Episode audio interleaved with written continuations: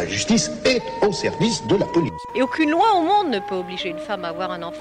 Comment peut-on défendre des gens qui sont coupables? Ben, C'est notre métier. This has got to end and it needs to end right now. La séance est ouverte. Bienvenue dans le podcast des pionniers du droit. Cet épisode est un peu particulier parce que je le sors en même temps que le précédent. Il s'agit aussi d'un livre de, de Sureau, de François Sureau, là, il s'agit d'un livre qui s'appelle Sans la liberté, qu'il a écrit en 2019, donc deux ans après euh, le livre Pour la liberté.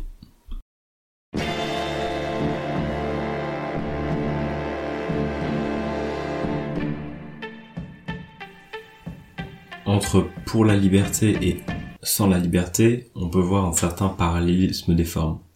Pour autant, les deux livres sont très différents. Le précédent livre était un, recueil de, de plaidoiries. Ici, on est beaucoup plus dans un texte que je qualifierais moi de manifeste. C'est-à-dire que c'est un, document, que c'est un livre qui va exposer une vision politique. Et on élargit complètement le champ. Dans le premier, euh, dans, le premier livre, on était sur, euh, on parlait de trois QPC qui concernaient le, le terrorisme, le recul des libertés dans le cadre du, la lutte contre le terrorisme. Là, on va élargir complètement le, le champ et mettre en lien aussi avec d'autres euh, d'autres éléments. Donc, ça va être beaucoup plus plus large. La première partie du podcast concernera le recul des libertés, une description de, ces, de ce recul, et la seconde partie sera, concernera l'efficacité présumée de ce recul. Round one, fight! La première idée qu'on va trouver dans, dans ce livre, donc dans ce manifeste, on va revenir déjà sur cette question de, de génération, c'est-à-dire qu'il il expose que dans les années 60-70, il y avait un projet politique libéral, une société libérale, et il n'y avait absolument aucune remise en question des libertés publiques. Il, aurait, il serait venu à l'idée de personne de remettre en cause les libertés publiques, même s'il était euh, puis il y avait des difficultés peut-être à appliquer des choses, à aller euh, au bout de certains droits. Pour autant, il n'y avait pas de contestation des droits de l'homme euh, sur le sur le principe et notamment peut-être que l'expression droit de l'homiste est finalement quelque chose d'assez euh, récent. Et ce qu'il voit comme constant, c'est peut-être que si le gouvernement, un gouvernement, un gouvernement veut toujours réprimer, contrôler, pour autant c'est le citoyen qui fait la diff, c'est le citoyen qui va décider un peu de euh, de, du pouvoir du, gouvernement. Et il estime que le citoyen aujourd'hui a complètement disparu. On reviendra, reviendra là-dessus dans la seconde partie. Et un point extrêmement intéressant euh, qui pointe, c'est la crise de la catégorie juridique, notamment police administrative, police judiciaire. Et pour lui, cette, euh, crise, elle date du tournant de la loi anticasseur. On est passé antérieurement à cette, euh, loi euh, à une interdiction générale des manifestations. On estimait que de manière générale, il y avait un problème d'ordre public. À, avec cette loi, à des interdictions individuelles. Et surtout que ce choix, en fait, de quelque part, euh, euh possibilité de choisir les manifestants, ça allait revenir euh, au parquet, donc sur une mesure purement préventive pour quelqu'un qui n'a rien fait, ça allait revenir à l'administration. Alors même que antérieurement, pour avoir une assignation à résidence, il fallait avoir une décision d'un juge. On était dans le domaine du judiciaire, a posteriori. Donc, euh, c'est extrêmement intéressant de voir cette évolution. Et il revient également sur euh, l'état d'urgence, où il fait état de, de 40, 40, 40 mises en examen pour 2000 euh, perquisitions. Il dit de manière un peu provocante, mais est-ce que dans le droit actuel, c'est impossible de trouver un juge pour obtenir des mandats quand il y a des éléments tangibles pour justifier une perquisition Est-ce que ces 40, 40 mises en examen, on les aurait pas obtenus quelque part avec le droit classique? Est-ce qu'on avait vraiment besoin de passer outre ces, euh, outre les procédures habituelles euh, pour atteindre ce, ce résultat? Et de manière générale, en fait, ce renversement, ce renversement euh, entre la police judiciaire et la police administrative, il, y voit quelque chose de bien plus profond, comme euh, le, le fait qu'on ait, qu'on ait envie, que même c'est le citoyen qui le veut, un contrôle social a priori beaucoup plus fort, avec la prétention de tout contenir, avec la prétention qu'il ne faut plus que quoi que ce soit de mal puisse euh, se, se passer, qu'on ne, plus, plus, on ne peut plus supporter le moindre mal et qu'il faut trouver des solutions absolument à tout. Round two, fight! Dans son livre, Suro va revenir aussi sur la, va attaquer en fait l'idée selon laquelle si on supprime des libertés, alors la répression sera plus efficace. Il revient assez souvent sur l'idée que euh, il faut bien évidemment pas se moquer du besoin légitime de sécurité qu'exigent les citoyens, que, que la sécurité est un, est un besoin parfaitement, euh, parfaitement légitime.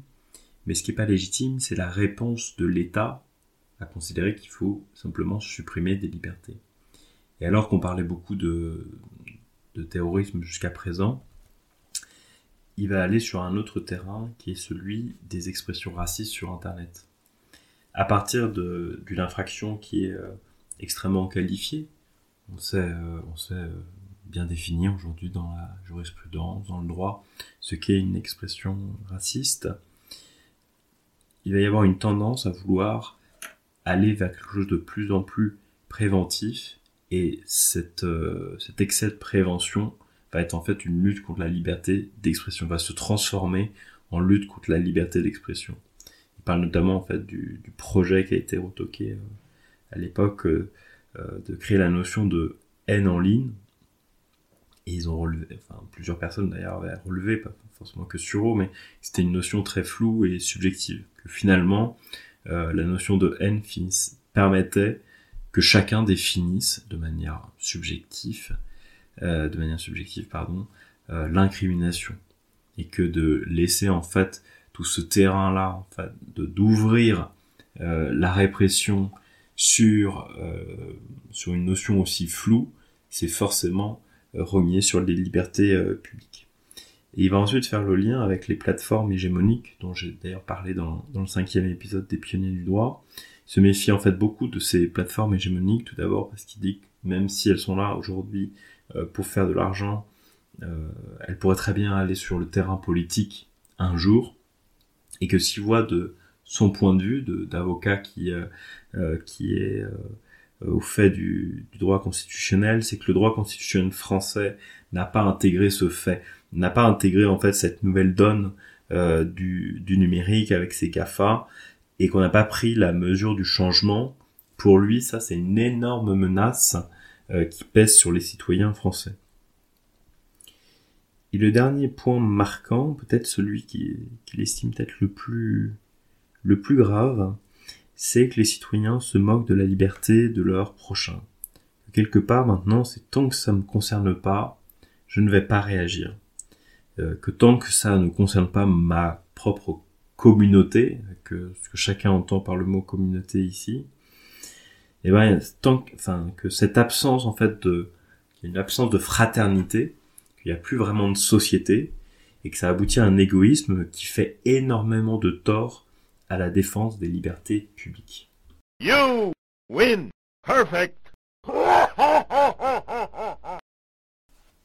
Avant de passer à la lecture d'un passage du livre, je pense que ce livre, moi quand je l'ai relu récemment pour vous préparer cet épisode, j'ai je l'ai relu aussi en fait avec le contexte du Covid depuis, et il prend aussi une, autre couleur en fait. C'est un peu comme si euh, presque ce que ce qui avait été écrit de temps en temps par euh, Suro en 2019, c'est presque très en deçà de la, la réalité. Donc vous pouvez aussi le, le lire avec cette euh, cet œil-là. Vous n'êtes pas obligé de le, le, lire forcément qu'avec l'œil de 2019. Tout ça aussi c'est assez euh, assez intéressant. Citoyens, tant que nous le restons, nous devons accepter de prendre sur nous une large part des fautes de ceux que nous nous sommes donnés pour nous diriger. Il n'y a pas de ministre de l'Intérieur. Il dépend à la fin de nous que ceux qui nous gouvernent et répriment puissent ou non aller jusqu'au bout de cette inclinaison à l'autoritarisme qui est le lot de tout pouvoir, raison pour laquelle nos constituants ont voulu précisément que les pouvoirs fussent séparés.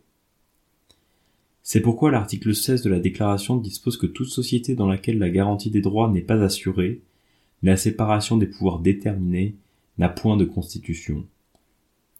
Ce texte, comme la plupart de ceux de son époque, mêle l'optimisme quant aux citoyens, jugés capables de discernement et d'action, et le pessimisme quant aux gouvernants, jugés portés à abuser des pouvoirs et à méconnaître les droits. Ces deux propositions tendent à s'inverser ces jours-ci. Ce qui peut être dit du ministre de l'Intérieur vaut pour les autres. Le plus souvent, les ministres n'existent pas. Les ministres d'aujourd'hui moins que ceux du régime parlementaire. Sitôt nommés, ils vivent dans la crainte d'un mot du président, dans l'angoisse d'une note technique défavorable produite par un de ses conseillers, d'une révélation de presse, obligé d'être partout, au Parlement ou à la radio, de tweeter, d'exister enfin. Les ministres ne sont que notre miroir, certes tachés par la buée de leurs ambitions, où notre image collective par instant se voile, mais pas davantage.